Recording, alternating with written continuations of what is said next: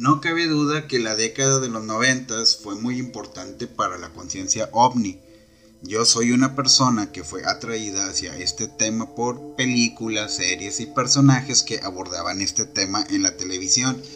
Confieso que en mis primeros años de afición a la ufología no me gustaba hablar del tema. Compartía este gusto sobre lo desconocido con muy pocas personas. La razón era sencilla la mayoría de las personas te tomaba por loco o se burlaban de ti. La era digital se acercaba y entre las primeras páginas de internet que visitábamos podíamos encontrar foros, digamos entre comillas, clandestinos, donde hacíamos un tipo de trueque con información de los temas ovni, extraterrestre y conspiraciones. Las conspiraciones gubernamentales se discutían y creíamos que comenzaba una nueva era en la que podíamos estar mejor informados y preparados para acontecimientos que podrían pasar en el futuro. Muchas personas en aquellos años reclamaban a los gobiernos poner a disposición pública la verdad sobre los alienígenas. Los primeros teóricos de la conspiración que yo conocí eran personas en su mayoría de creencia cristiana que comprendían de una manera diferente a este ser divino o mítico, definiciones que comento respetando las creencias de todos, tanto teístas como ateos. Estos teóricos de la conspiración decían que el verdadero mensaje de amor y de iluminación de Cristo no era solo quedarse a rezar en una iglesia y esperar a ser salvados, bajo el arrepentimiento, sino despertar y salir de la Matrix en la que habitamos. Mencionar conspiración encierra mucha inquietud. Uno de los términos más escuchados en todos estos temas actualmente es el de conspiranoico, que más bien el término correcto es teórico de la conspiración. Conspiración es un secreto o un entendimiento en entre dos o varias personas, el cual cumple como función esconder actos, situaciones o verdades. También se comprende que conspirar es actuar contra un superior. Desde niños recibimos educación para creer que el sistema actúa de una manera que busca siempre el bien común y social. Consumismo, patriotismo, supuesta libertad son creencias de las que nos han encadenado mentalmente desde el origen de la civilización y esto no lo inventé yo, sino lo confirman los antiguos escritos de todas las culturas antiguas. Ahora, podemos pensar con seguridad que los gobiernos son realmente transparentes y honestos con nosotros o qué cosas oculta para no poner en riesgo su control sobre la sociedad.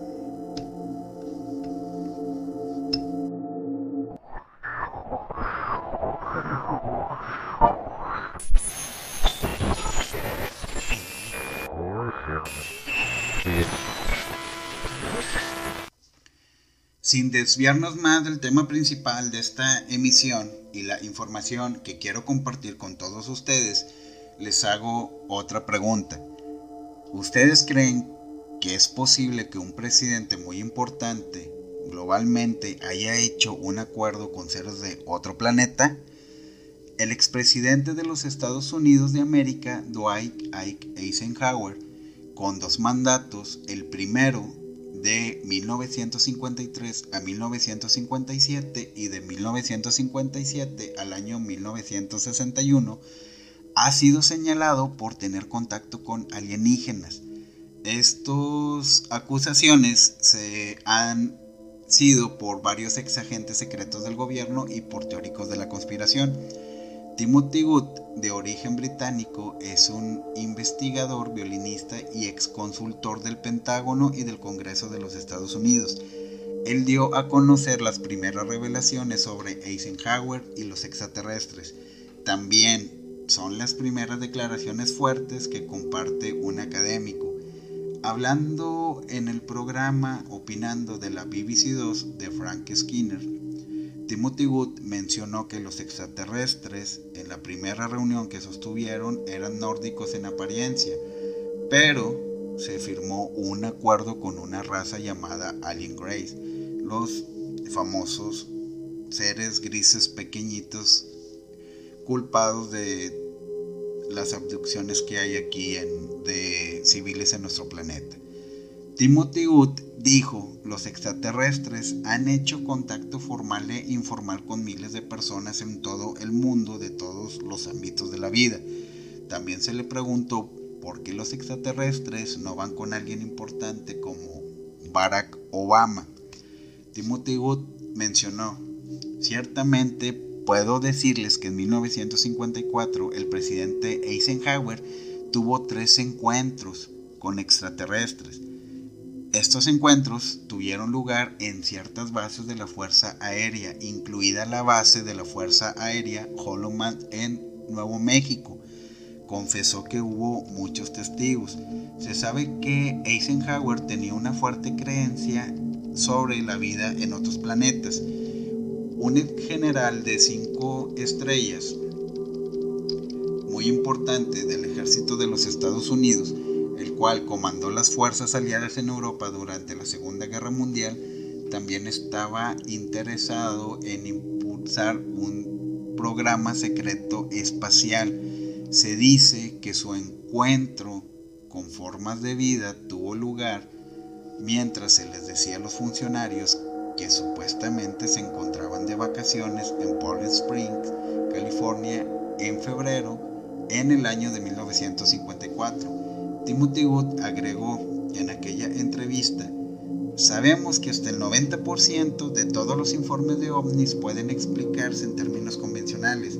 Sin embargo, yo diría que millones de personas en todo el mundo han visto algo real, según documentos clasificados publicados por el Ministerio de Defensa en el año 2010.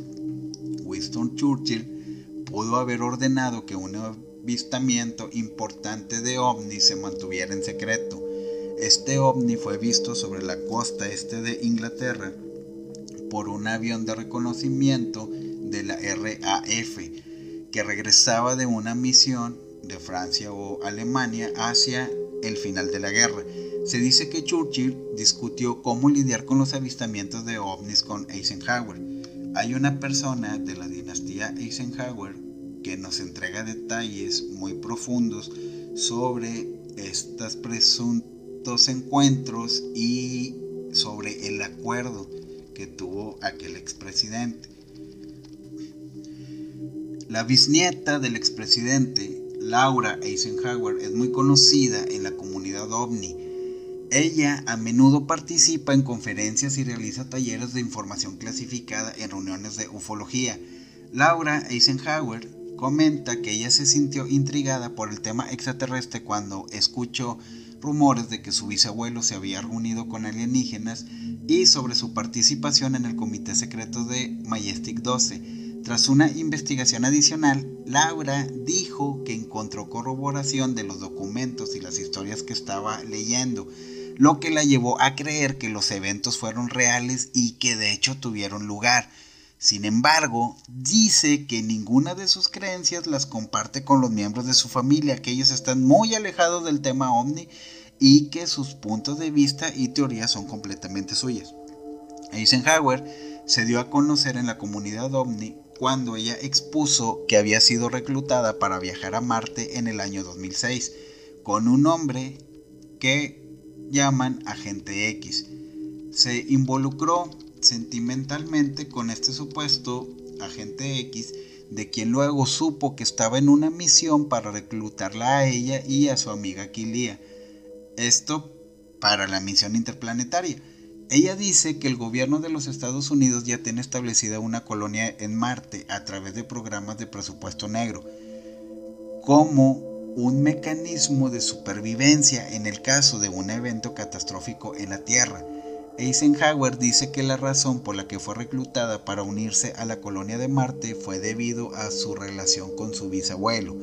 Ella presume que afortunadamente pudo evitar este reclutamiento y fue despertada de la falsa Matrix, esta malla que nos ciega a todos de ver la verdad detrás de la agenda oculta del complejo militar industrial este término complejo militar industrial lo mencionó el expresidente Eisenhower en su discurso de despedida en el año de 1961. Laura se ha dedicado a difundir la energía femenina divina, la cual nombran Gaia Sofía, para liberarnos de las estructuras de poder falsas de hoy en día. Todas estas estructuras de poder del gobierno, Laura Eisenhower cree que comenzaron mucho antes de que su bisabuelo asumiera el cargo y fueron el resultado de un acuerdo alcanzado entre el gobierno y los extraterrestres. El resultado de este acuerdo, según Laura, ha resultado en un gobierno bajo la sombra con una agenda insidiosa para controlar a la población mediante el uso de chemtrails, comida genéticamente modificada y control mental a través de los medios. En lugar de simplemente ser un complejo militar industrial, Laura Eisenhower dice más bien esto es un complejo militar industrial pero extraterrestre del que se dio cuenta a través de un antiguo operativo del MI6. Los seres grises son conocidos como una raza negativa. En este supuesto acuerdo se rumora que un trato era el de abducir civiles para experimentar genéticamente con ellos o estudiarlos siempre y cuando los regresaran con vida podríamos tomar en serio y darle validez a la información de Laura Eisenhower sobre este supuesto complejo militar industrial extraterrestre que ha establecido una colonia en Marte? Aunque la historia suene increíble, últimamente ha habido una serie de revelaciones interesantes que podrían dar cierta credibilidad a sus afirmaciones la exposición de un estudio ovni de presupuesto negro del Pentágono en el transcurso de cinco años parece que nos podría conducir a la divulgación de un encubrimiento mayor, uno que posiblemente ha existido desde que comenzó el fenómeno ovni a mediados del siglo XX. Esta información presagia una revelación de tecnología extraterrestre, a diferencia de cualquier cosa en la Tierra, que podría estar en proceso de ingeniería inversa una de las personas que Laura Eisenhower nombró como involucrada con la colonia secreta de Marte es el Dr. Hal Pudov, ingeniero y ex miembro del Instituto de Investigación de Stanford. Hal Pudov es parte del equipo de The Stars Academy, el grupo liderado por el ex estrella del rock Tom DeLonge de la banda Blink 182, que actualmente lidera este movimiento de divulgación. Este grupo de investigación ha dicho que se puede tener la posibilidad de exponer tecnología extraterrestre avanzada de ingeniería inversa, cosa que estamos esperando. Exagentes, astronautas, exmilitares y personas que ocuparon puestos importantes de gobierno han hecho públicos estos secretos. ¿No creen ustedes que ha de ser muy difícil soportar la presión de guardar todos estos grandes secretos? El contacto extraterrestre de altos mandos no se ha dado a conocer a viva voz por parte de los gobiernos con la excusa que esto puede provocar una inestabilidad en la población.